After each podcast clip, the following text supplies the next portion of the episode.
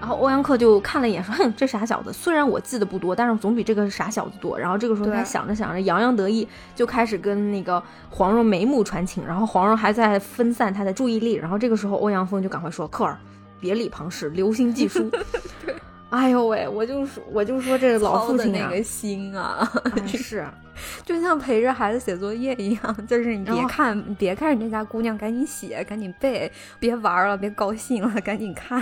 是是，然后他说了好几次，孩子不相干的事情之后再说吧，快背书，快背书。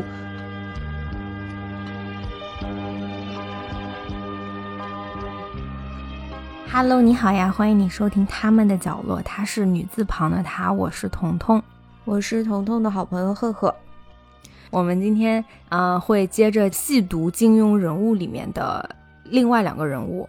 对，其实我觉得他们不算不算反派，因为我们之前想的是要把所有的反派人物拎出来说一说，但今天这两个人有一位是板上钉钉的大反派，嗯，另外一位我觉得其实不算，他不是反派人物。或者说以前不觉得他是反派，现在发现他就是反派。你现在觉得他是反派了吗？所以，所以你看完新版，你觉得他是算？我觉得他是用来衬托男主角的高大 啊，那肯定的。对，对你你说的是哪一位吗？你说的是东邪是吧？对，就是因为以前东邪在我这里还有男神光环，然后现在我觉得他好恶心，真的吗？就是因为你，这是你第一次仔细把那个最新版，就是新版这个，对我之前没看过新版，就是老版里面这个东西的这个形象，就是你越想越觉得不对劲儿啊。我们今天可以详细的讨论一下具体哪些地方不对劲儿。对对对对对，我们今天会啊，因为这期不是就是题目上也能看得到是讲东邪西毒嘛，这两个人，嗯呃，然后其实这两个人。我当时跟身边的人说说我们两个想讲这一对 CP 的时候，然后身边人说为什么他们俩是 CP？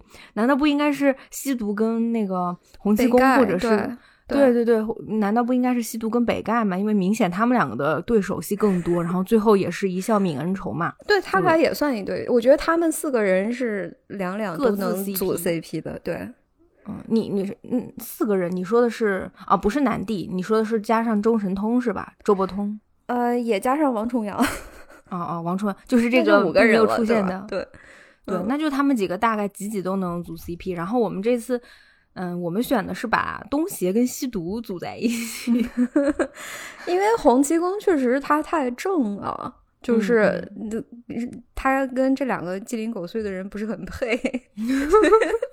因为你现在已经鸡零狗碎，吸毒可能在原著里面大家也会觉得他虽然是一代宗师，但是鸡零狗碎一个。对，然后东邪，其实我跟你一样，东我一直以为东邪特别帅，就是嗯邪性嘛，就像他那个那个三分邪，呃那个三分正七分邪，黄老邪嘛。对。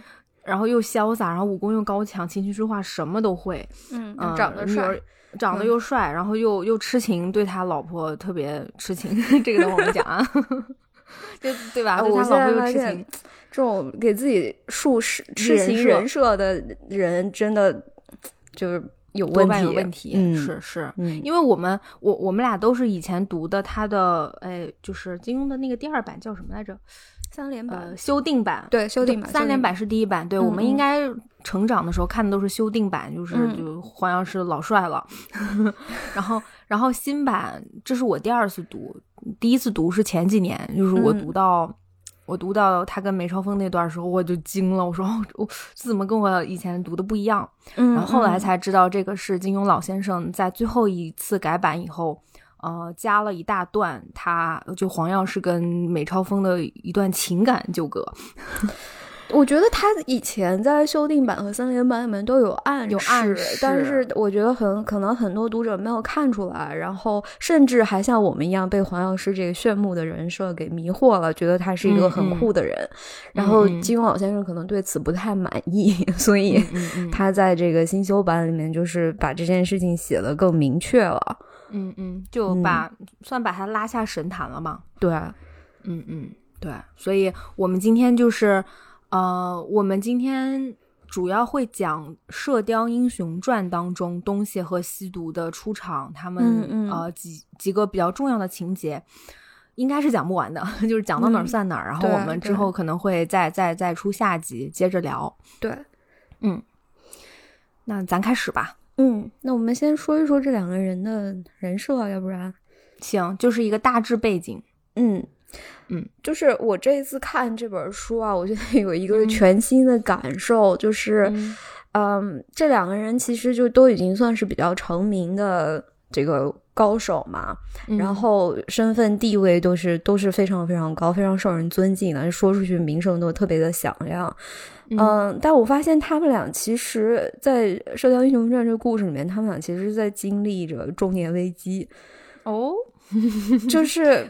先理一下，因为上一次华山论剑，他俩都输了。嗯。然后输给王重阳，就这件事情其实给他们两个人都造成了不同程度的心理阴影。就是对黄药师来说，他他最纠结的一件事情就是他想要那个九阴真经，他要来干嘛？我们不知道。他说他就是想看一看，他不想练。但是是不是这回事，我们不知道，对吧？等于说是当时这个真经他老婆默写完没没默的不对，然后他那个徒弟又把那上面什么上部还是下部偷走了。嗯，他不是发誓着自己创作出来吗？嗯，然后你想他这个人特别的自负，他又觉得他本身就是什么什么农田水利占卜星象，什么什么都会，又很聪明，又很武功高强，就是他这个人设特别的完美。但是他这个在桃花岛上自己给自己关家里面写九阴真经，写了十几年没写出来。就是我觉得，我觉得他在这个时候是他，他开始就是怀疑自己，我是不是真的这么厉害，这么聪明，这么这么这么渊博？他就是借着这个要出门找女儿，然后把这件事情就先暂时搁置了。哎，咱俩关注点确实不一样，这这一部分我还真没怎么，就是他这个憋屈在家里想憋不出来呀，创作 憋不出来这段。然后另外一边，欧阳锋也是。因为被那个王重阳就 戳了一指头，然后 然后把那个就是蛤蟆功给破了，就是欧阳锋整个人就就生活在那个心理阴影当中，就是王重阳诈死，然后诈死而诈尸，然后一指头给我戳的，就十几年的功力废了。这件事情其实其实这件事情对欧阳锋的影响特别特别的深，就是你看他这整部书里边，他从头到尾都是在我想让他俩打起来。然后他们斗个两败俱伤，这样我就赢了。就是他有点不敢出头的那种感觉了。嗯嗯，你这写的特别好，就是被王重阳一指撸出了五绝，就 是就是。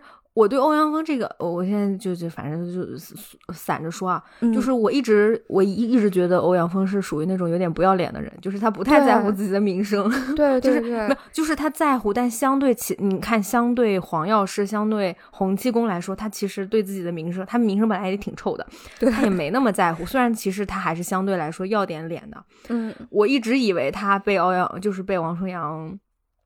呃，戳出五绝以后，然后他那个其实挺丢脸的，他不当回事儿，还过来舔着脸来抢。但其实你发现他是当回事儿的，是就是他这十年一直在练功，一直在 努力修炼，然后练蛤蟆功，练练什么灵灵灵蛇什么的，那个什么剑法，就是他他一直堵着那口那口气呢。对，而且他他还是害怕一阳指嘛，就后面不是被郭靖坑到坑里面，然后还是有点害怕，还是怕，是是，对。对，所以这两个人，他们两个都还在经过上一轮华山论剑给他们带来的阴影，就相当于黄药师是在他这个自负、自我怀疑当中。对，嗯，这这个成分多少我们不确定，但肯定是有的。然后欧阳锋就更不用说了，这十年就是卯着劲儿呢。可能头发都快掉光了，就还在想怎么能回来，我怎么能重回中原，把这个九九阴真经夺回来，或者想办法再练功。就是他们这个中年危机，首先我是同意的，一个是他们这个事业方面的，就个人成就能力，毕竟这是个武侠小说嘛，武侠代表一切，武侠是他们的他们的事业，就是事业方面，他们其实都是各自有各自的瓶颈的，对啊，相当于都练出了很各自的武功，都有自己的看家绝活。可是吧，就是还好像还是差那么一口气，差那么一口气才能登顶这个华，就是华山之巅，是吧？嗯嗯，对。而且他们俩非常清楚自己都差那么一口气，对啊，还有一点就是这两个人的个人生活其实也是那个鸡飞狗跳、乱码七糟。婚姻不顺。哦，婚嗯对婚婚姻妈呀，就根本没有，就 是就是，其实这两个人的个人生活也都是糟心事。对，我们就先拿黄药师来说，就是这个人物一开场出现，其实跟我们上次聊的那个慕容复有点像，就是这个人一直在铺垫了很久。对，是的，是的，就是包括黄药师多多么的厉害，然后大部分我们都是通过有一长段是通过。呃，梅超风就是他曾经的徒弟说出来的。嗯，我我的师傅是什么样的人？他经历了什么样的事情？然后为什么他把我们徒弟都赶出来了？为什么我那几个师哥师弟都全了？哎，其实其实第一章的时候啊，就是这个呃，郭靖、杨康的父母这个。叫什么？郭啸天和杨铁心在那个牛家村里面，其实就遇见了曲凌风嘛。对。然后其实第一章曲凌风就有说过，这个世界上就有这样的天才，他什么都会，他什么都懂，他什么都做的特别的好。我特别特别的想念他。然后 那个时候可能大家就有点好奇，这是一个什么样的天才了。对对对，就是我们很早就一直铺垫他，然后你就想想看，他家门不幸是吧？那个徒弟在江湖上恶名昭著，臭名昭著，对，黑风双煞是吗？对，然后女儿又跑了。然后就你空有一身本事，你空有一身能力，但是你现在四十多岁还得出来找女儿，然后出来给徒弟们收拾烂摊子。所以其实一开始黄药师是，对，他是有点像那种，就是就是父母学历很高，然后孩子考试不及格，然后天天流着眼泪给孩子辅导作业的那种家长。他他亲孩子可以，就是他他徒弟不行。嗯，就他就是他徒弟给人，但他但他亲孩子就是考试考得好，但是不听话那种。嗯，对对对。就是不听，就是他，他他孩子跟他一样，什么都学，可是什么都不精，但是就是不听话。对，嗯嗯，对。然后同时，这个黄药师出来，他还发现，那几几天不见自己的闺女，发现容光焕发，还喜欢上了一个傻小子，给他气的是吧？对啊。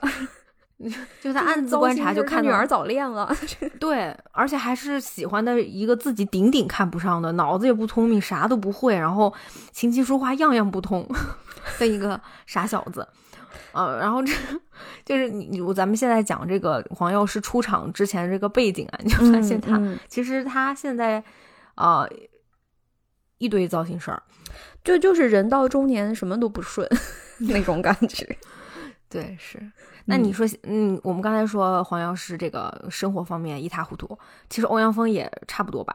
对，欧阳他稍微强一点点也不太顺利。就他，他没有这个婚姻不顺的这件事儿，因为他的人设是一个单身又风流又潇洒的，坐拥一堆美女的，对，那个嗯有钱老头，所以他他没有这种就是。他没有这方面的压力吧？可能，但是你又发现他这个人，就是表面上看起来他是要摆一个很大的排场，一出门带着啊十几个仆人、三十多个美女，然后穿穿的人模狗样的。但其实他这个人很憨，甚至有一点乡土。然后他那个排场其实是他自己也不是很适应，但是他就是为了在这些人面前充面子，他得硬摆出来这种。对他有点，他有点刘能那种感觉，就 是对，就是。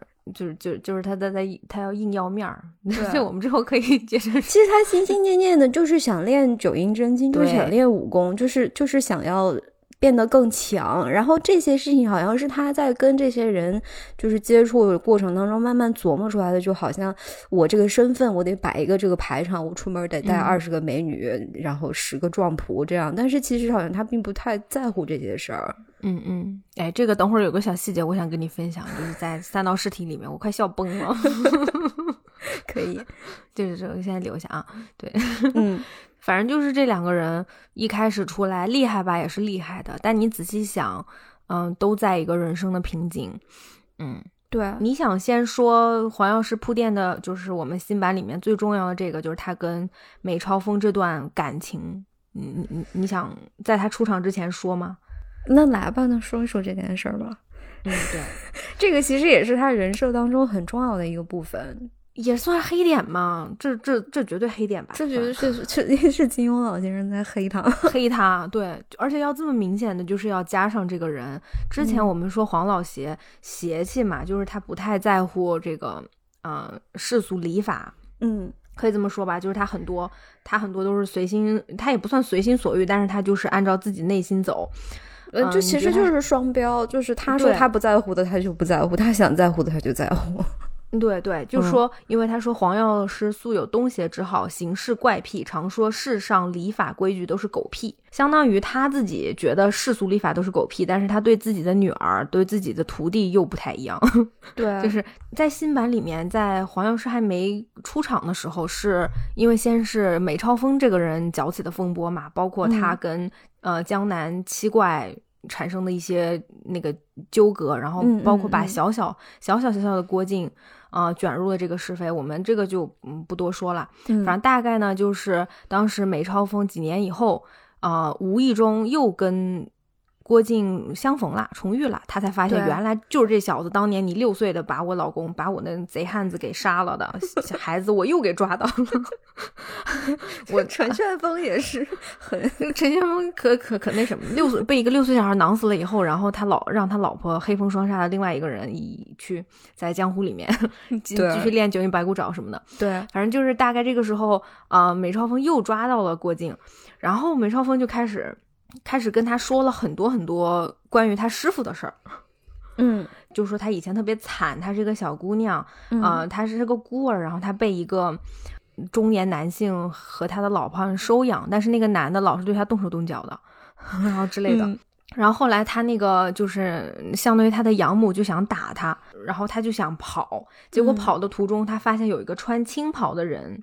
救了他，嗯，然后这个青衣男子说：“没事，你以后就跟着我吧，你不是我的丫头，你做我的徒弟。”然后就之后就把他带到了桃花岛。他当时已经有几个，他有一个大哥曲凌风，有一个二哥陈旋风，然后还有几个比他小的弟子啊，那个陆成风，什么武艺，哎，那叫什么武艺风吗？忘了，冯冯棉风，武棉风，不好意思，武棉风，冯墨风，冯墨风，这个名字太难了，太多后鼻音。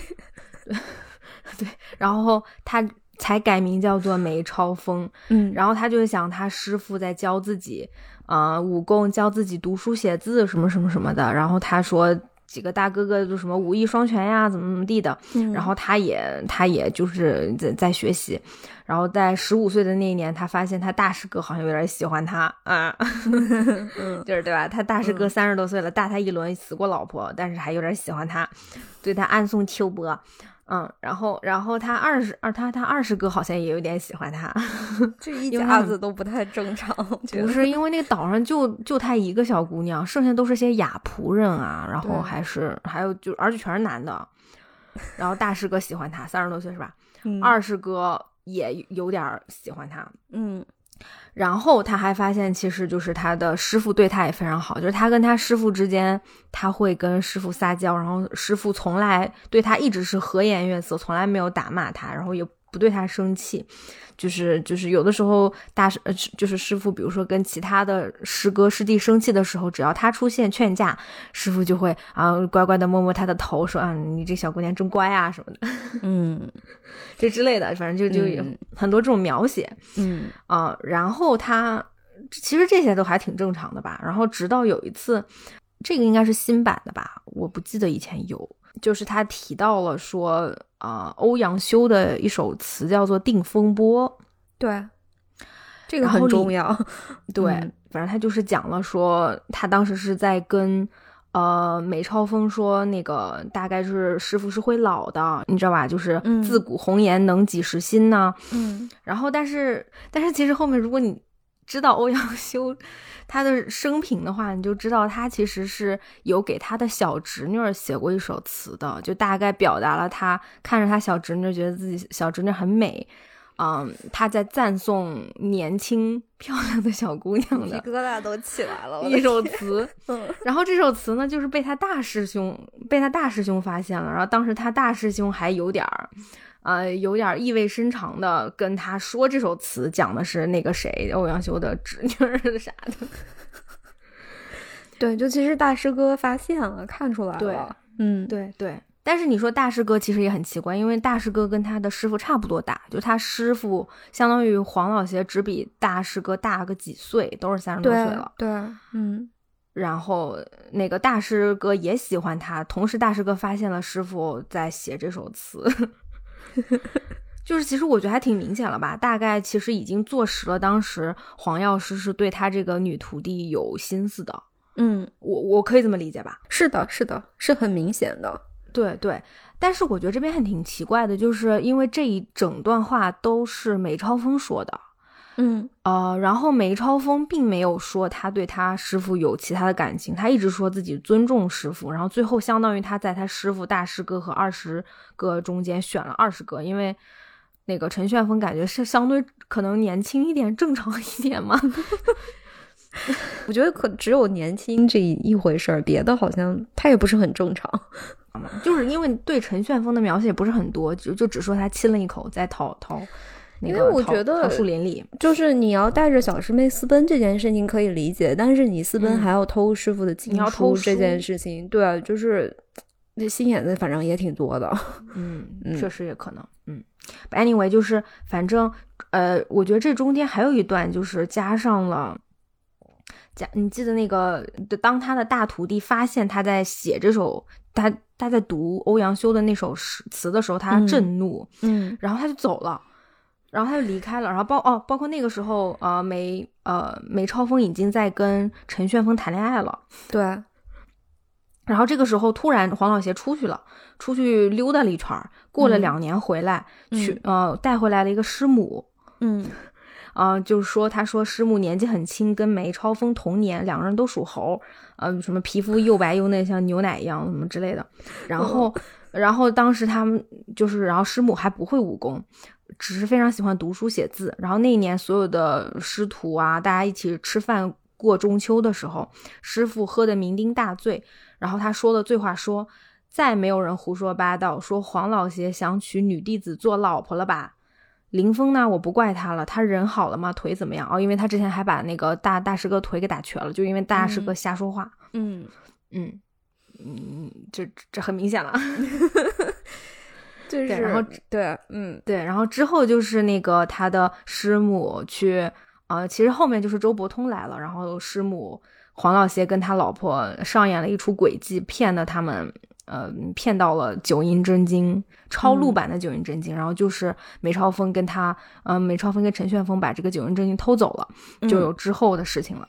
嗯，对，就这个真的很明显了吧？不用，我觉得。这个已经以前了吧？我我记得旧版没有这一段，好像没有这么详细啊，没有说他什么师母跟他一样大，还出去还出去溜达一圈，什么这些都是没有的。然后包括那个说还有欧阳修的那一段是没有的。对，就是嗯，就是旧版，我觉得他是你觉得隐隐约约有一点点奇怪，因为旧版他只是说梅超风跟陈旋风私奔了。对，黄老邪一生气就把所有的男徒弟的腿都打断了。对，这个事情就很怪，就是所以，所以之前你觉得黄老邪就是邪气啊？他这个人就是爱迁，因为书里面反复说黄老邪特别喜欢迁怒于他人。嗯，就他一生气他就不管不顾。嗯，因为就就连坐嘛，对吧？对，你们两个人，我其中两个弟子偷走，那所有弟子就罚。嗯，我以我以前是这么理解的，但现在发现不是。是，就是，就是，我觉得他迁怒也迁怒的，就是特别的勉强，然后自己后面又很后悔。就是以前我只是觉得这件事情有一点点诡异，然后就是再加上他跟这个梅超风，就是他在这个救梅超风啊，或者在梅超风死的时候是有一些很奇怪的细节和特别暧昧的动作，然后你就是觉得好像。这好像不太像父女之情，就是或者师傅跟徒弟，或甚至好朋友都不不会做出这么亲密的动作。然后我觉得新版是真的把这些有点见不得光的这些小心思，全都全都很直白的写出来了。对。我觉得正是有这个第十一章《往事如烟》介绍了，反正是通过梅超风之口讲了这段故事，你才知道后面当黄药师真正出现。你看，我们现在讲了半天还没出场，就是等他真正出场，他对梅超风那个态度一下子就明朗了。为什么他会这么护崽子、护犊子？嗯，就一是他确实护崽，他是出门去找女儿的，女儿也不找，天天跟在人家梅超风屁股后面。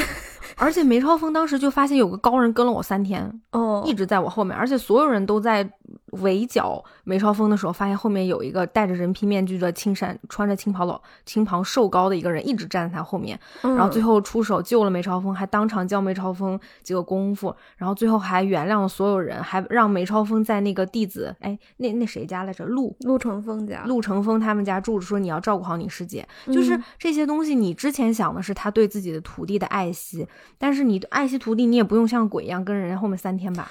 对，就是搞得像个偶像剧男主角一样，他有一点那种，但是他又，而且为什么就是他还不能表明？因为他不想让别人觉得说他是喜欢自己徒弟的。嗯，那他不是不在乎世俗礼法吗？他咋又？那不就是你说的双标吗？嗯，你是不？主要是觉得可能觉得有点丢人，因为让曲云峰看出来了。对，所以他要才要把那个曲凌风的腿第一个打断，就是曲凌风。后面那几个是，我觉得后面那几个徒弟打断，可能多多少少有就是连坐的这个心理吧。嗯，就是反正因为那几这个已经打断了，那几个要不也一块打断那种。就我觉得他可能觉得你们两个为什么任凭这两个人谈恋爱，然后把他们放走，可能是更多是这种气氛。但是曲凌风绝对就是你，你看出了老夫的心机，你还说了出来，是吧？对，你还写我我我我写词也就算了，你还在那儿逼逼。对，然后就打就打断了。谁让你用大喇叭说我写的词的，是吧？对，所以就如果不是曲凌峰，就是大喇叭说，他可能都不会那么着急，赶快出去娶妻。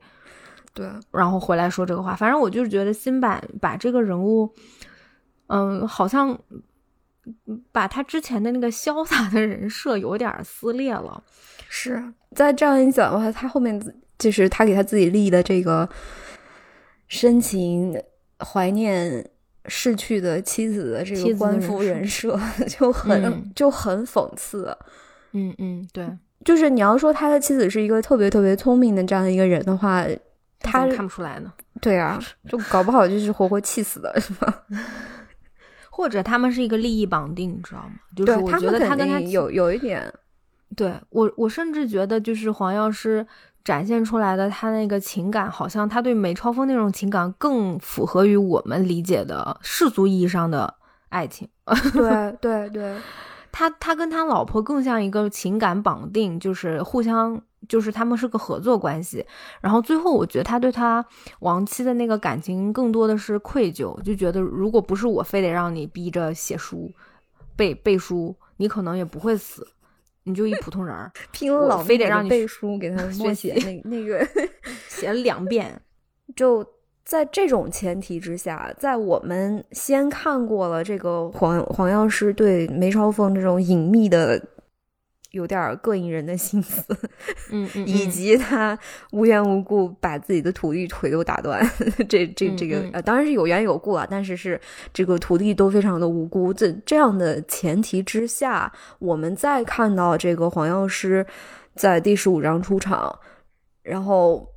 先是帮梅超风解围，解完围了，还然后他还是就是他其实是来找女儿，但一路跟着梅超风跟到了这个陆成风这个叫什么归云庄吧，好像。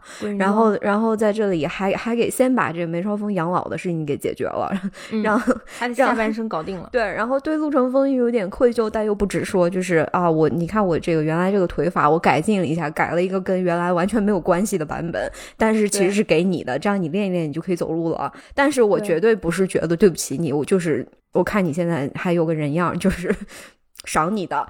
这这还是这种，他是这种态度去道歉的。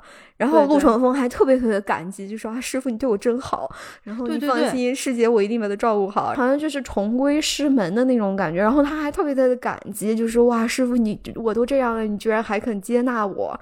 嗯，对，这这一家子就是 脑子都有点毛病，感觉 就是就是你通过陆成风，然后包括呃梅超风对黄药师的态度，嗯，我就觉得你觉得你觉得。就首先，陆成风一直是对黄药师非常的感激，就是师傅哪怕打断我的腿也是该，是吧？我 就是就是也是他有他的原因，对，嗯，但是因为我觉得他想说，就是师傅给了我太多，他教了我太多，嗯嗯，就打断两条腿又没有什么，而且现在师傅虽然内心悔恨，嘴上不肯说，说什么这个这个内功是什么早年自创的得意武技，就是这个扫那个旋风扫叶腿。嗯嗯，所以他其实特别开心的。然后你看梅超风的态度也是说啊，师傅竟然还让我，因为之前师傅是把他从逐出师门的，嗯，他当时看到师傅就说：“师傅，你一掌把我打死都行，只要你你你愿意，还让我叫你一声师傅，我死了都开心。我对不起你，我对不起师母，哇哇哭。”黄药师摸摸他的头，说：“嗯，就答应他了，并且还跟就大概意思就是说你已经就是重新把他纳回，嗯，他师门收入门下，对对，收入收入门下。然后我当时就是特别奇怪，我在想，梅超风他难道就是梅超风知不知他？”他应该是知道他师傅喜欢他的吧？他知道啊。那他对他师傅的情感又是什么呢？就真的只仅限于师傅跟徒弟之间的吗？这个事情很奇怪。梅超风的情感我觉得很复杂，就是我觉得他从头到尾没有自己做过什么决定，他都是听师哥、听师傅的。对，就他其实是一个陈这陈陈炫风这个坏蛋。对，是陈炫风把他拐跑的嘛，然后还又偷了，因为偷了九九那个九阴真经，然后他们不是在这个一路被人追杀，就很在蒙古练，就是他这一生的这些悲剧全是这些男人害的，就是他自己没有什么主意，然后这一个二个的这老男人都在他身边给他出坏主意，然后把他害的呀，就是就很惨。那那你比如说，如果他不跟陈旋风在一起，你觉得他会有条什么路呢？他是不是就是跟他师傅在一起了呢？可能你敢想吗？我不 敢想。我觉得我因为因为我以前你觉得好像一个练九阴白骨爪的那个大姐，好像是一个挺挺彪悍、挺挺泼辣这样一个人。然后我这次才我再看，我就发现哦，原原来梅超风其实是一个很有点软弱、有一点缺乏主见的这种感觉。对。他是被事儿推着走的一个人。其实之前就是我们聊到要不要讲反派人物，我真的有很认真的考虑过梅超风。嗯，然后后来我觉得可能他他不算反派人物，他更是一个可悲的人物。就是就像你说，他他完成的每件事情都是别人的梦想。他他学武功是完成他师傅的梦想，他偷九阴真经是完成陈旋风的梦想，他练功是也是陈旋风的梦想。两个人想要就武功高强，然后他最后报仇也是。你找搞找人报仇也是为了陈玄风，然后他现在想要重归师门，又好像又回到了父权下的。对他这一生都是这几个男人的附属品。是的，所以我不觉得他是反派人物，他就是真的很悲惨。然后，但你这么想，你觉得如果这些人就是没有。是正正儿八经的，真的把他当做一个徒弟，当做一个小师妹来看待，可能他也不会跟陈向峰跑吧？我觉得，对，因为黄药师最后有过这种后悔，就是他在观察这个郭靖跟。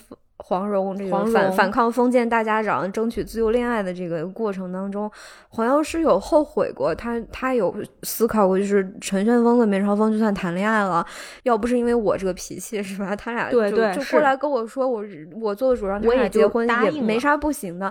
但是其实不是因为他的脾气，其实是因为所有人都看出来他对梅超风就是心怀不轨。对，其实就是他嫉妒。嗯嗯，对。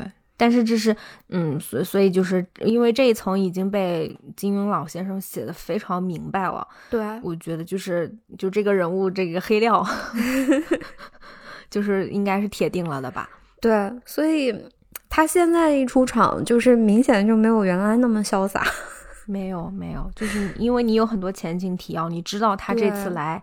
表面上是来清理门户，其实就是把这些。其实我觉得他也是，就是他做的这三件事情。呵呵，你看，一找女儿，嗯，二就是把那个旋风扫叶腿给陈陆成风，然后并且让陆就相当于变相向陆成风道歉。三替梅超风解围，帮他安排好后半生。你你乍一看好像这三件事情是。三条线就是是平等的，甚至可能找女儿是更重要的事情。可是你现在看下来，你发现其实他救美超风是是是最重要的。反正嗯，反正他这个人的心思很奇怪，而且另外另外一条一一件事情就发生在他的出场，我们还没说完他出场，还没说完，就是他他出场这个时候吧，因为当时这个江南。六怪也在，七怪只剩六个人了，死了一个，嗯，然后郭靖也在，然后这个时候其实本来梅超风和江南六怪是要就是死仇，我们我们现在打一架吧，谁就是看谁赢了，这个仇就仇怨就消解了，嗯，然后这个郭靖替江南六怪跟梅超风对战，然后黄药师又在背后帮忙作弊，然后就 就是就是有一点点欺负人。当时他已经看出来郭靖在用降龙十八掌。对，但是你知道那个气儿就上来，他心里想：你知道老叫花子降龙十八掌厉害，那你看看我们桃花岛的掌法厉不厉害？对吧？就是就是老子不能输，对，就是输什么不能输脸面，反正心眼儿有点小吧。然后就以前觉得他是一个潇洒的英俊的呃高人形象，然后现在觉得他他更像一个喜怒无常、有点猥琐的封建大家长。嗯，而且就是非常的骄傲自负。嗯，那我们可以直接讲，呃，第十九章三道试题，包括咱们的吸毒正式登场的一次。嗯，就是等于是其实是吸毒来带着儿子求亲了。对对，嗯，哎呦这个东西也很很奇怪，就是 就又要说到黄药师这个人很奇怪了，太奇怪了。我这个这这个这一趴是我读了这么多遍，看了那么多电视剧用。到现在都没有搞清楚。我从小就觉得这件事情是一个千古之谜，就是黄药师为什么要把女儿嫁给欧阳克？首先就是，啊，我们说第十九章三道试题之前是郭靖、黄蓉跟郭靖他们去了桃花岛。哎呀，真好啊！这个小这个小岛啊，就上面都是桃花什么，就是桃花树什么的。然后黄蓉在里面七走八走就找不见了，因为他的因为这边。相当于它像是一个小迷宫，你可以这么理解。但是它是由八卦阵，所以普通的人他是走不出去的。对。然后那郭靖很很容易他就在里面迷路了嘛。然后迷路了以后，他就遇到了周伯通。周伯通在上面已经被关了，应该十五年了吧。嗯，就就说这个黄老邪啊，精通于奇门五行之术，这些花术都是当年根据诸葛亮当年的八卦阵的依法种植的，所以你你你走不出去，对吧？然后他就这个时候在跟周伯通在这儿学什么，又玩双手互搏，然后又嗯稀里糊涂的把九阴真经给背下来了，嗯，就大概是这个这段时间，嗯 啊，然后就是突然有一天他发现这岛上突然多了很多蛇，毒蛇，嗯，然后周伯通说，哎，黄老邪这。自夸神通广大，却连那个小小的桃桃花岛都搞得不干不净的。这乌龟甲虫都搞不好。对，就是你看这乌龟甲虫，那个毒蛇蜈蚣，什么都给爬上了。就是因为很多蛇来了，嗯，然后就发现，首先就看月光下数千条青蛇排成长队，然后十几名白衣男子手驱长杆驱蛇，嗯，不住的将，嗯，对，不住的将逃出队伍的青蛇挑入队中。然后这个时候，郭靖，因为郭靖听了很多关于蛇和吸毒，因为他知道他见过欧阳克好几次嘛，就爱带蛇。嗯，他就说完了，这么多人赶蛇过来，吸毒到了。然后果然就是就果然吸毒到了。他说啊，吸毒到了，怪不得这么大的气派。嗯，对。然后他就看到了欧阳克和欧阳克他身后一个身材高大、穿着白衣的男子。嗯，然后他后来我们介绍了，这是欧阳锋登场了。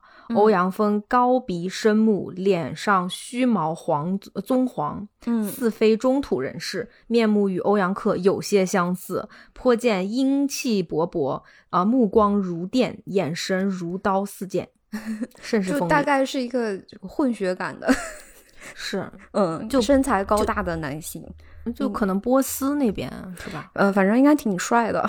嗯，应该很。帅，就是他是非常 man 的，对，因为我们刚哎，我们刚才没有说黄药师的长相，黄药师是比较清瘦的，然后很帅，但是是那种那种典型的那种南方帅哥，对他，因为他有说嘛，黄药师是浙江人，他有时候说话，就比如说，哎，我觉得，哎，我觉得金庸老先生挺挺逗的，就是他还吐槽那个黄药师那个普通话不标准，他说他。他说他的他说他说话有那个南方口音，浙江人嘛，所以他会把周伯通说成可能周伯通，就是周不通、周伯通、周伯通之类的吧。就是那 欧阳锋的普通话应该也不是很标准，应该是很翘舌、标准的西北口音，前后 鼻音分不清的那种，崩溃了，就像我一样分不清前后鼻音的这种。嗯，反正就是这两个人，就是一，我觉得这两个人出场的时候。就突然在我脑海里形成了一个 CP 感，你就想一个就是像江南小家雀，一个一个西域大彪悍，是吧？对对，其实是有一种诡异的 CP 感的。嗯，对，然后然后就其实就是欧阳锋出场了，他带着他的蛇队三十六名那个白衣女子，嗯，还有他侄儿出来说要那个提亲。大概他们应该之前有通信吧。对，这个地方很奇怪啊，就是嗯因为欧阳克之前，因欧阳克那个人嘛，就是满大街强抢民女啊，然后嗯，嗯，那个就是到处追着揍郭靖啊，就是就是你觉得他这个人这么嚣张，然后其实一开始你会期待是他背后的这个嗯支支持他的这个势力会这个欧阳锋会更加的嚣张。就是嗯因为他又是吸毒嘛，就是我嗯想象当中应该是一个那种恶霸，对，但是真正这个吸毒出场以后，他这个人反倒特别的，朴实哦，哦，就跟 有点做小伏低的那种感觉。是是、嗯有点像，因为他自己老爱说自己什么西域。什么嗯，不是老农民，他说什么的，就是大概就是说他对，就自己很大部分就是我们比较土嘛，因为我们是这个大戈壁滩来的，就是对嗯，一路走过来也不太也不容易。对，就是风尘仆仆，他带这么多人来，哦，嗯，然后当时就是，就是我觉得挺逗，就是欧阳锋就一出来嘛，就是他说啊、那个那个耀兄呀，那个啊很久不见啊，怎么怎么地。嗯，然后这个时候，首先黄药师看到了欧阳克，然后他把欧阳克翻了个筋斗。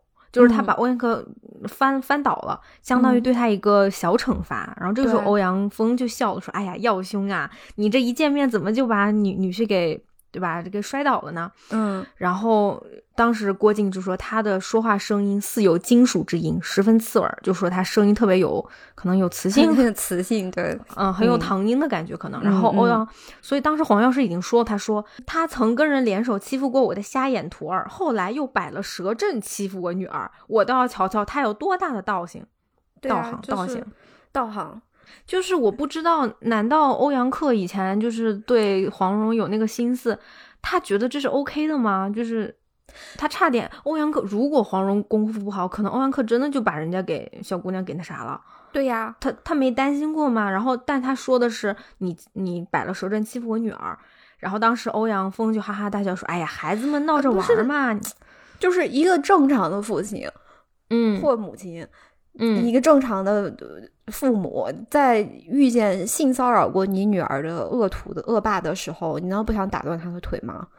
对啊，结果他就是只是只是把对方那个小子翻了个翻了个个儿，而且还而且这个小子来还是要当自己女婿，就相当于其实三道试题这里面就是这这六个人出场嘛，大嗯概你你知道的就是黄药师跟欧阳锋都想成亲家。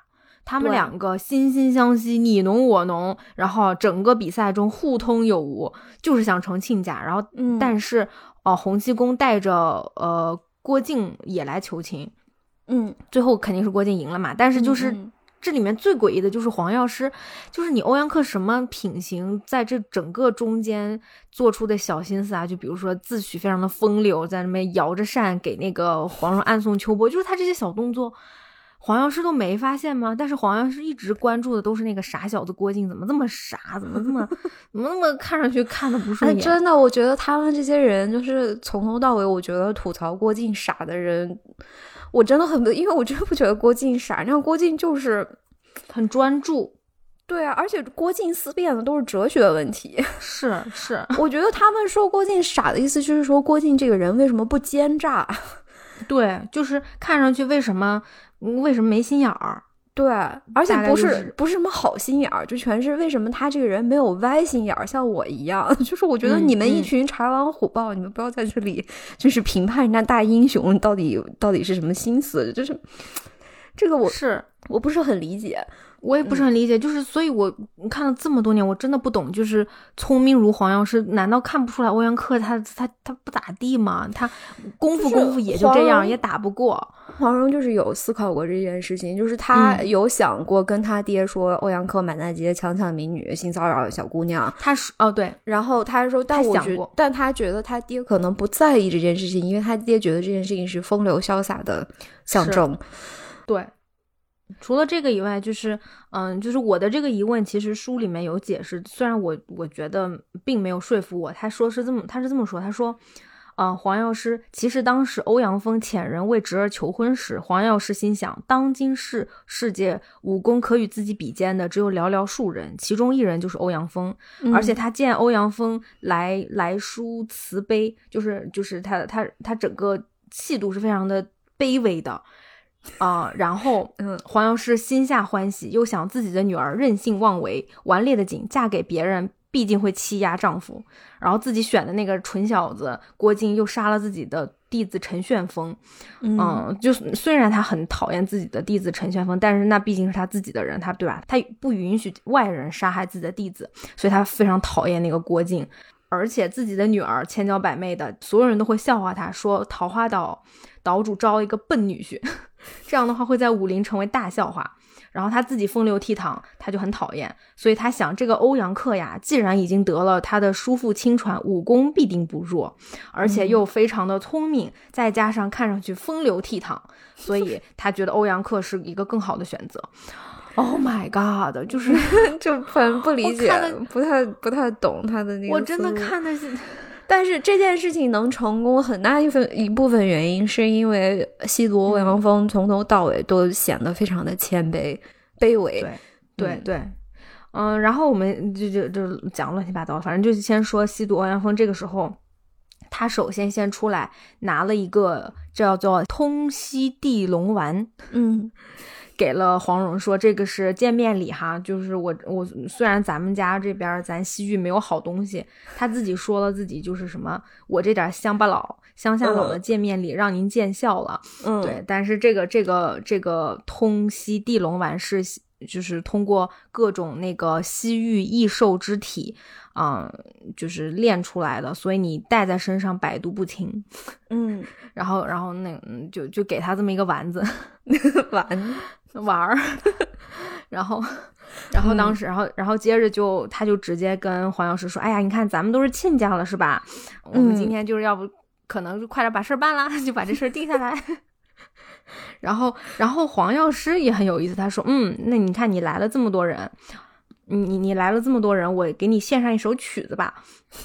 嗯，我给你吹一下我我的拿手绝活，是吧？”《碧海潮生曲 》，然后，然后那个欧阳锋就说：“那太好了，你看我带了这个女子三十六乐坊，这这三十六名美女，我都送给你 啊，三十二名美女，嗯，对我给你，我三十二名，不好意思，我我给你伴舞，嗯。啊，然后黄药师说行啊，那就那那就跳个舞吧，然后他们就开始了情意会演跳舞，对，就是呃，大概就是黄药师他吹他的玉箫《碧海潮生曲》。”啊，然后老毒物，老毒物欧阳锋拿出他的铁筝，咚，对吧？跟他开始合奏。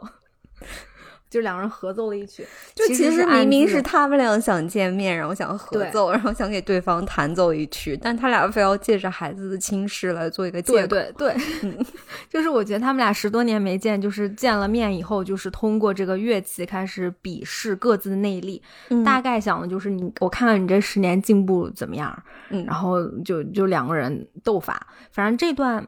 我在读这段的时候，我突然理解了，就是为什么他们两个那个 CP 感，就我觉得其实其实还蛮明显的，就是说他们俩通过他们两个的这个音乐的 PK，显示出他们的这两种音乐，一个柔美，一个呃一个比较凄那个凄切惨烈，然后一个什么圆如荒山猿啼，另外一个犹如春日和歌，嗯，就是其实这个音乐是非常的和谐，但是在和谐的。底下呢，两个人又在互相的较劲。当然，我们是通过郭靖对这首曲子的理解才明白的。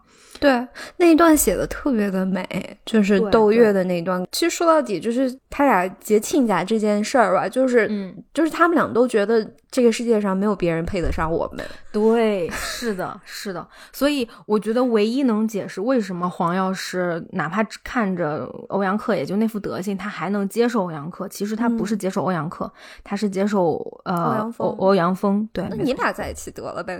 那他俩不是不行吗？他俩这个世俗观念也不行吗？再说他俩还还在争，不是不在意世俗礼法吗？那不是你世俗礼法是世俗礼法，但是他们两个其实现在是有利益绑定的，可能他们两个都。对，就都觉得这是对而且这个时机也很巧妙，就结亲家这个时机也很巧妙，因为马上又要华山论剑了。嗯哼，嗯哼，没几年了就。所以这是他俩要要合合起来打 揍洪七公吗？意思是？不知道，反正我觉得他们这段，他们两个其实通过欧阳锋，呃，欧阳锋对黄药师这个非常低微的示好，然后让黄药师觉得非常开心，然后可能两个人内心都觉得这个世界上能配得上我的人也就你了，嗯，那咱俩结亲家吧，喜上加喜。至于你侄儿是个什么调性，我无所谓，我不怕，反正我闺女不会吃亏的。对。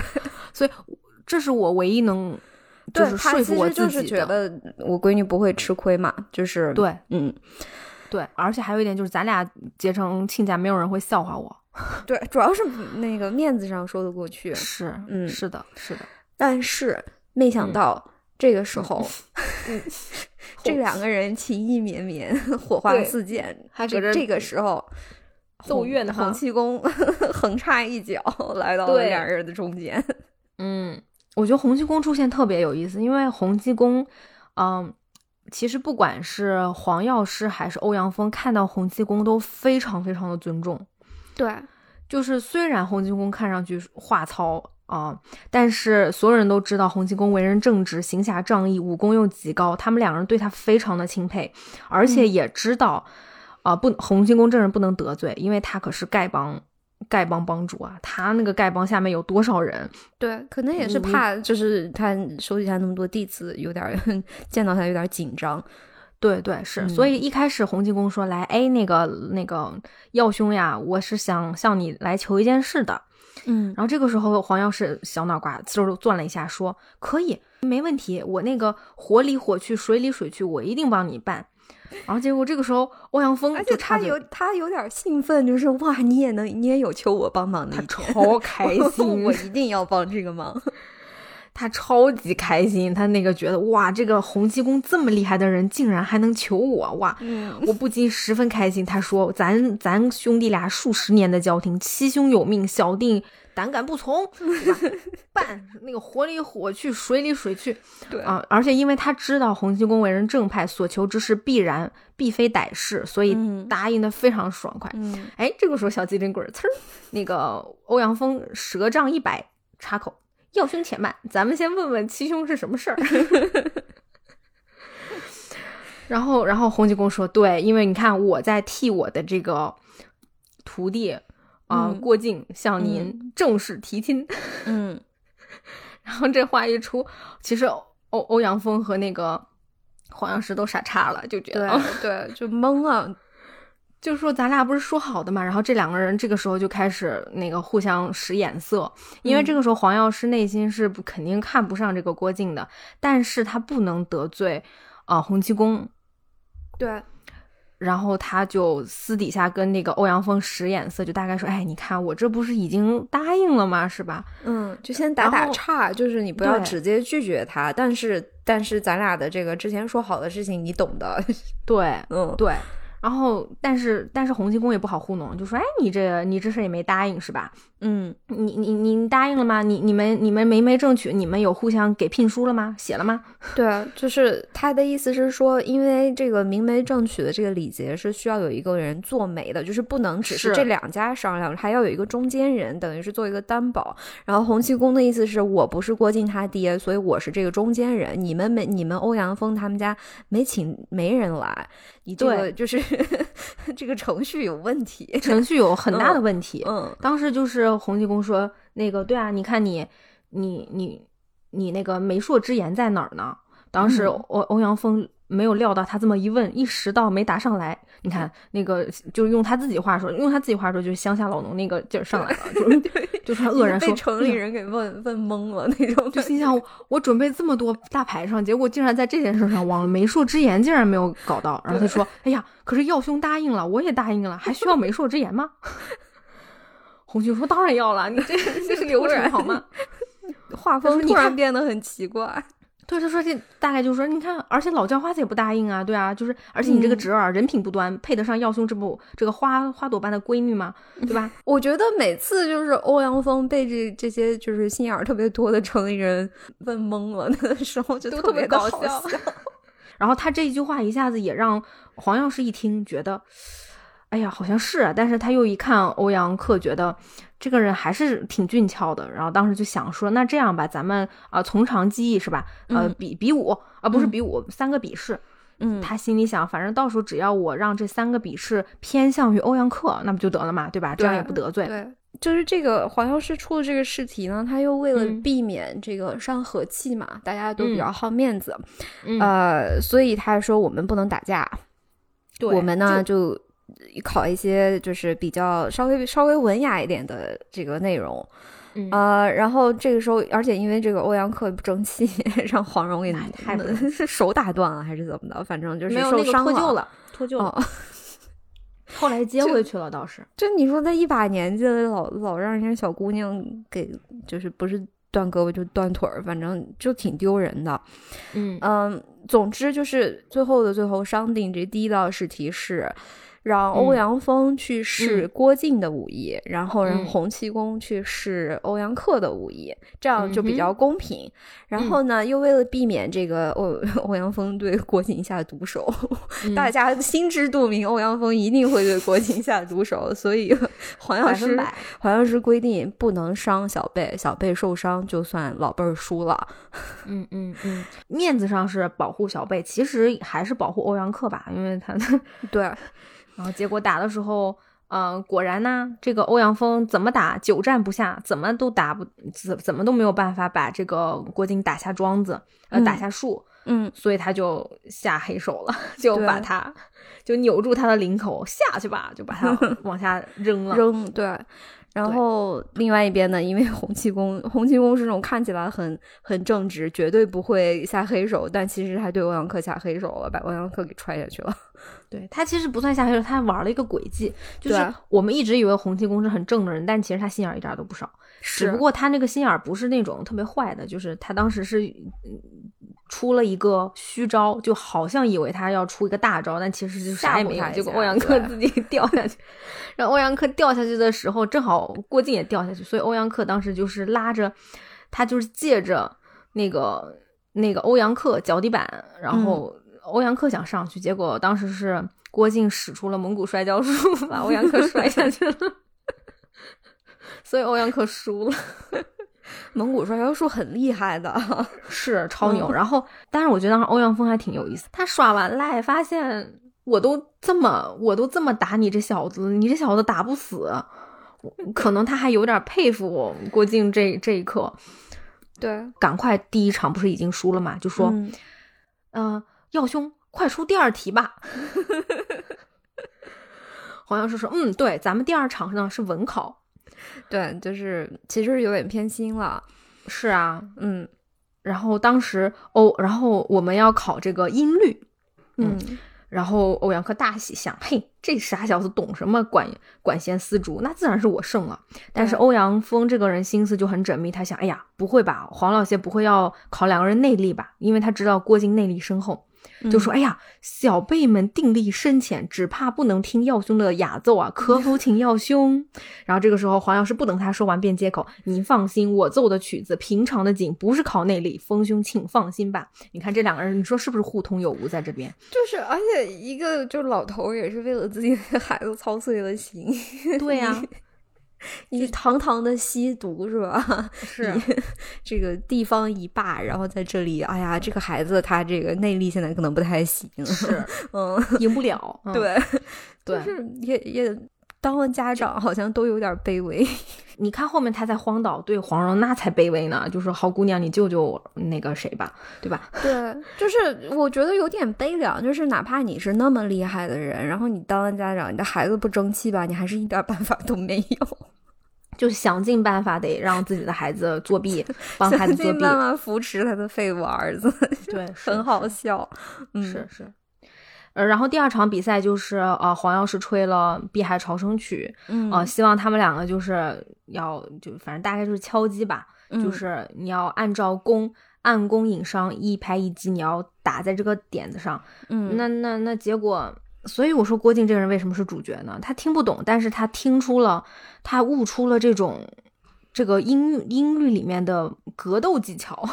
对，因为他之前看到了那个黄药师跟欧阳锋用音律对比拼内力的那一场，然后他一直在思考怎么样能够破局，所以他在这里就是真的找到了破局的方法，就是我在这个节拍跟节拍之间来敲击，打乱他的节奏，这样我就能赢。对，这个是我很强烈的对比，就是你看那个欧阳克，他每一次都打在这个节节奏里面，他就觉得嗯特别好，然后他还拿小眼神飘那个飘黄蓉，就是你看黄蓉小眼儿。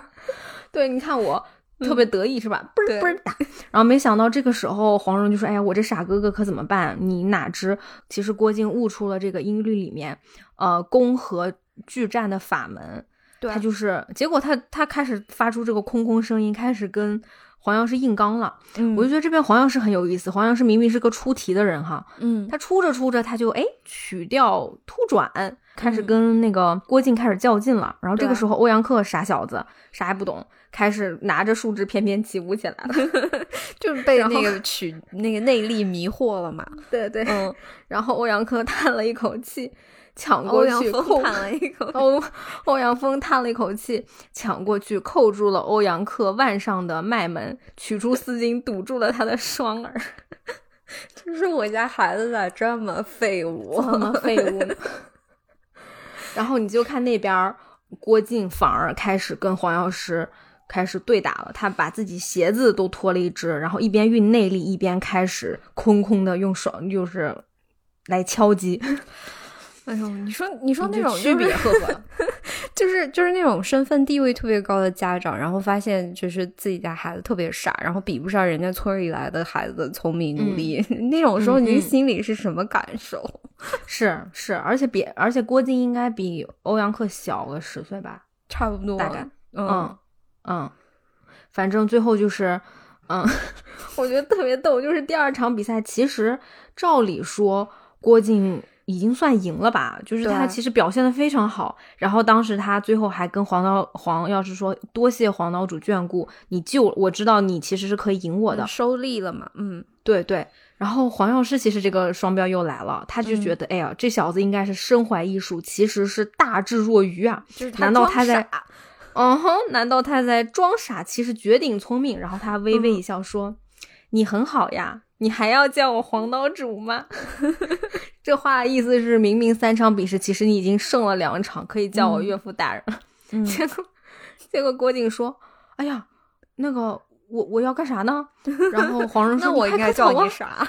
叫你老黄磕头啊。”然后，然后黄药师笑道说：“你问我磕头干什么呀？”然后郭靖说：“哦，蓉让我磕的。”然后黄药师，黄药师说：“哎，你这傻小子，终归是傻小子。”是转身拉开了欧阳克耳朵上蒙上的丝巾，说：“嗯，呃，比内力确实是郭贤之强了一点，但是我刚才考的是音律，那肯定是欧阳 贤之高明的多。这样吧，这一场算平手，我们再出一题，再再一决胜负。就是你，你这种身份的人，你说话能不能要点脸？突然就变了。”我笑死，就一刻，就就这两段儿。然后欧阳锋赶快说：“欧阳锋见侄儿其实已经输了，但是知道这是黄药师有心偏袒，说对对对，再比一场。”洪七公非常生气，他含怒不语，心里想：女儿是你自己生的，你爱许配给那个风流浪子，谁也管不着。嗯，对，就是这三个人的这个情绪，就 是就真写的非常妙。对，然后就第三场了。对。第三场就更奇怪了，就是他 表演可能也想不出来该比啥了，然后随便随便拿出来说，那个就比背书吧，比那个我给你们看一遍《九阴真经》，看你俩谁背下来的多，我就把女儿嫁给谁。就有人会用这种方法嫁女儿吗，而且如果不是他拿出这本《九阴真经》，或者他想了这个第三道试题，其实没有后面的所有事情，对，就也也没有，也不会引出欧阳锋。嗯，想要偷九阴真经，包括后面要想要害洪七公、害郭靖什么的。对，这个是这个是《射雕英雄传》的一个特点，就是它有很多地方是让你看的特别急的，就是你明明可以说清楚的事儿，他不说清楚；明明可以解释的地方，他就不解释，就是因为这个人的性格特别别扭。然后你说，你说的这个事情，百分之九十八都是黄药师一个人干出来的。你是不是主要是他？你刚才是不是这个意思？因为他干了不止一件事，问题全是他作出来的，是因为他的性格太作。是的，是的，而且他这个就像我们刚才说那场比赛，他转眼就本来要答应郭靖，然后转眼又不干了，就是他这个性格不稳定，是吧？情绪不是特别稳定的这一点，嗯，也导致了后面的那些挫折吧。总之就是他比赛的要求就是我给你们看九阴真经，嗯，然后你俩背，看谁背的多谁就赢。现场背，对，现场背。然后郭靖想，这不完蛋了吗？嗯。我那个人就是郭靖、黄蓉和洪七公同时觉得就完蛋了，KO。但是没想到，嗯，这本《九阴真经》呢，这个周伯通之前已经让郭靖背过了，嗯，对，而且背的更全，因为他黄药师手里面拿的是这个陈旋风和梅超风抄录的残本，是他老婆印墨写出来，然后又被陈旋风和梅超风抄录的，但这个。周伯通手里拿的是原版，就是是黄药师的亡妻背的那一版，最全最真的那一版，所以郭靖背的反倒比这个黄药师手里这个残本更全更顺溜。对。然后这个两个人看完书以后，这个黄药师说：“你俩谁先背啊？”欧阳克小心鬼说：“我先，我先。”这个我们刚我们刚背完，这个时候记忆比较清晰，我先来，我先来。然后而且我我打个岔，就是在背的时候，欧阳克开始觉得哎呀背不下来，但是他看他瞥了一眼郭靖，发现郭靖正在皱着眉头呢，因为郭郭靖当时看了几个字儿，就说：“哎，这个字儿天下之柔识什么？”哎，这个这个字儿不认得，但是好像这个我背过，所以他正在，而且就是他连那个《九阴真经》那个封面就是篆体，他不认识吗？不认得，是他不认字。你这不是为难我吗？我又没读过这个书。对，然后所以他当时正在歪着脑袋想，哎呀，这好像我背过。嗯。然后欧阳克就看了一眼，说：“哼，这傻小子，虽然我记得不多，但是总比这个傻小子多。”然后这个时候他想着想着，洋洋得意，就开始跟那个黄蓉眉目传情，然后黄蓉还在分散他的注意力，然后这个时候欧阳锋。就赶快说，克尔，别理庞氏，留心记书。哎呦喂，我就说，我就说这老父亲那个心啊，是，就像陪着孩子写作业一样，就是你别看，你别看人家姑娘，赶紧写，赶紧背，或者 别玩了，别高兴了，赶紧看。是是，然后他说了好几次，孩子不相干的事情之后再说吧，快背书，快背书。嗯，然后而且他们背的过程中，因为黄蓉觉得肯定输了，就是打了岔，又又。又要自杀，对吧？又要搞自杀，然后又要又要闹人，嗯。然后那个时候，欧阳克、欧阳锋其实心里有一个想法，他说：“嗯，这姑娘虽然不喜欢克尔，但是先定下名分，打发了老叫花子和那个姓郭的，以后事儿就容易。”嗯嗯，就其实就，所以其实就是他们就是这个结亲，就是为了要一个名分，可能是的。主要的目标还是华山论剑吧，就还是政治联姻，还是他们两个之间的一个估计有政治交易吧。对对，嗯，就是华山论剑的时候，我帮你，你帮我，对对对，对对 对，大概就是这样。嗯嗯，那最后那是那最后怎么呢？最后就是国靖背下来了，一字不差，而且背的还比这个全。嗯，然后我觉得这个时候黄药师也真的很好笑，他说他这个时候突然抬头望天。阿恒啊，你对我如此情重，借这个少年之口把真经授予我，怎么不让我见你一面呢？我昨天晚上吹箫给你听，你可听见了吗？啊！然后他还说，就是他说他从来不信邪，不信鬼神，但是在这一刻，他相信了，这是亡妻在冥冥之中选婿。然后就好惨啊！就是他这个抢夺九阴真经的工具人 死了，还得给他本金送回来，那个意思。是啊，是啊，所以这一刻，就是我觉得他这一段显示出他对他亡妻的那个感情，和他之前就新版里面之前他对梅超风那个感情又是有冲突的。我觉得，就是，但我是我现在是这样理解这件事情的啊，我觉得他老婆死的时候，他心里应该是很后悔、很愧疚的。然后时间长了，这种愧疚可能会。转化为一种执念，就是因为他老婆的死是跟这个梅超风他们叛逃啊，还有他这个九阴真经丢失这两件这几件事情其实是搅和在一起的，就是那个事情其实他人生最大的执念就是他好不容易拿到了一个残本，然后还被他徒弟偷走了，然后他老婆为这件事情死了，就整件事情其实是纠结在一起的。所以你说他最后这个怀念是有多大的成分？真的在怀念他老婆，他老婆那个人，还是说在怀念他那个那个时候那种得意的感觉？还是他在想他没拿到的那半本九阴真经？都有点说不清楚。嗯嗯嗯，是，反正后面呢，既然这郭靖就被被赢了以后嘛，但是欧阳锋这个时候，你看他又开始。想事情了，因为我发现欧阳锋可能他这个儿子娶娶老婆、儿子娶媳妇不重要，九阴真经比较重要。对，他的目标就是在呃郭靖身上了。他当时还有就有说到，他想偷偷的用蛤蟆功，呃害了郭靖，可能想让他三年以后什么什么发病致死。但这个时候，但是这个时候黄黄药师因为已经认定了这是他的，就已经认定了。郭靖是他的女婿了，他这个时候，他这个时候就伸出了左手，放在了欧阳克的脊骨上，就大概威胁欧阳锋，想你要是敢动我的儿子，在我你的儿子在我手里那种，你的儿子也完蛋了，就是这种，嗯，然后就就是我觉得那里很妙哎，就是因为黄药师先是做了这个动作，然后又对呃郭靖说：“靖儿不必多言，就是你不要跟他说，呃，不要。”讲周伯通的事情，对他用了静儿，其实翻脸比翻书还快，这个人太快了。你见过这么快的吗？反正这个时候大概，嗯，三道试题其实就已经算是结束了。然后这个故事就是到下一章了，围绕着九阴真经开始了。嗯，因为《射雕英雄传》，它这个很大一部分其实都是黄药师认可郭靖当女婿，结果。一翻脸又不认可，然后后来又不行，过一会儿又和好，过一会儿又翻脸，就是 他这这个大部分的是情节都是由黄药师的翻脸 推动的。对对，哎，说到这个翻脸就很很有意思，因为后面其实是周伯通就出突然出来了，就是其实大概是欧阳锋激了黄药师说：“哎呀，这周伯通不知道在哪儿呀？哎呀，这真不知道在哪儿，你是不是打不过他了呀？对，这么多年了，周伯通这武功肯定越来越厉害了。是啊，是啊，怎么地的？然后当时他其实有说，黄药师明明知道欧阳锋在套自己，嗯，就是在故意套自己，但是他非要说出来，就说哼。”他在我这儿已经被我关了十五年了，然后怎么地的？不信我带你去看，对对吧？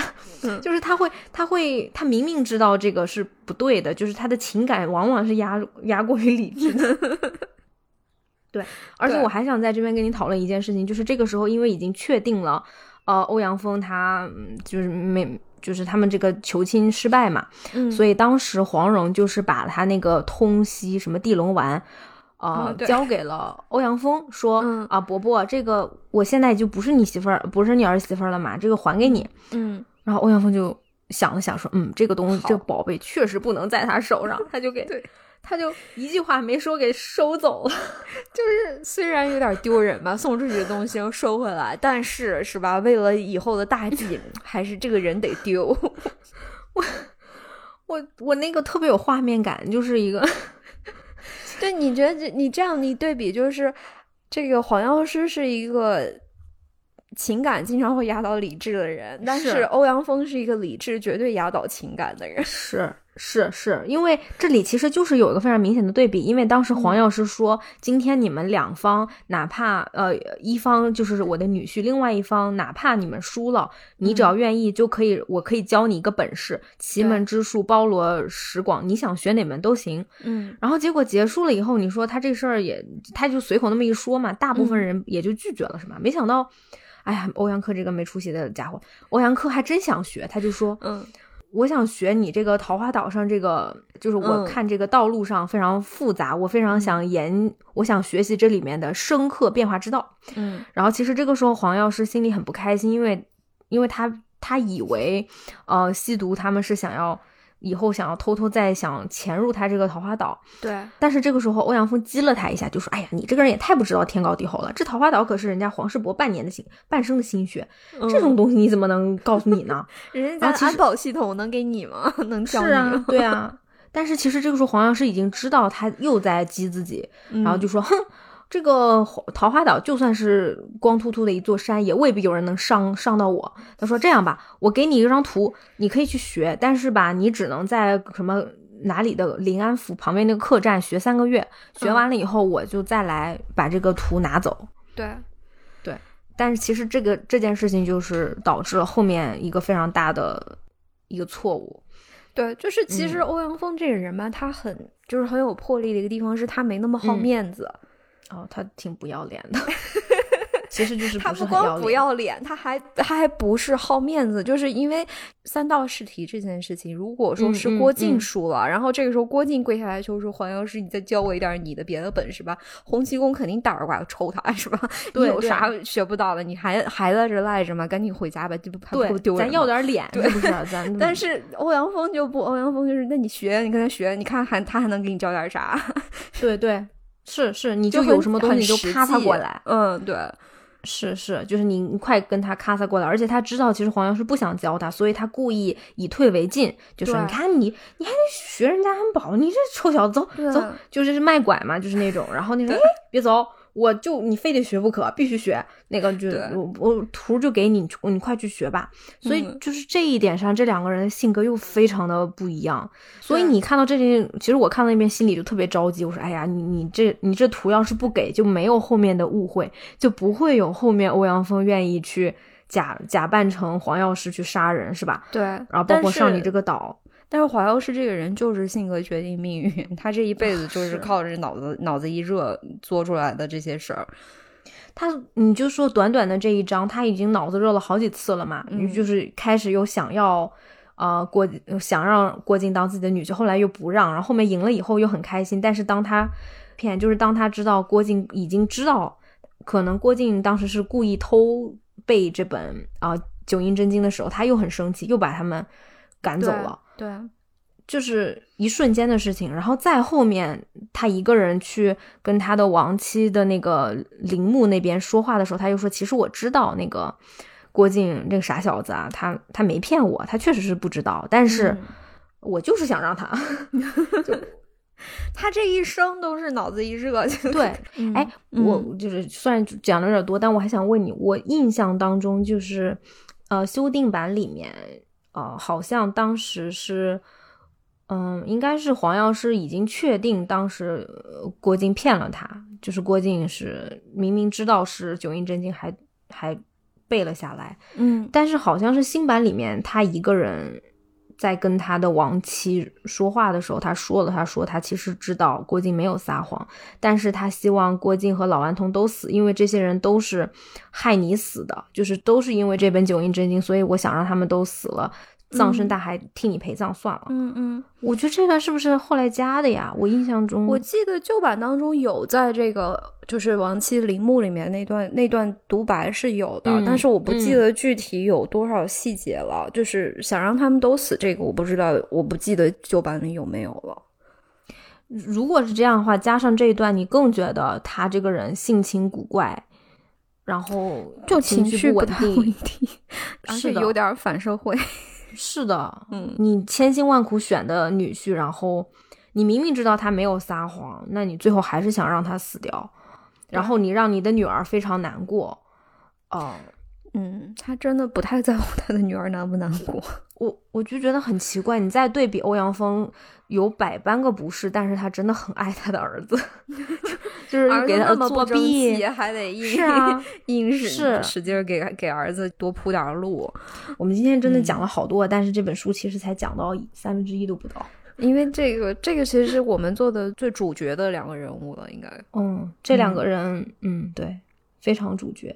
嗯，那我们就下期接着聊吧。下期希望能把这本书里面后面几个有意思的情节拿出来聊一下，包括后面西渡欧阳锋，呃，遇到的一些事情，在在荒岛上啊，包括最后他呃嫁祸于黄老邪这些，我们觉得可能就是挑有趣的聊吧。对，其实可能会注重一下这两个人物的对比吧。嗯嗯嗯嗯。然后包括还有那个，呃，《神雕侠侣》里面这两个人的出现，可能也会顺带讲一下。我们，嗯，我们再看一看，看 来不来得及。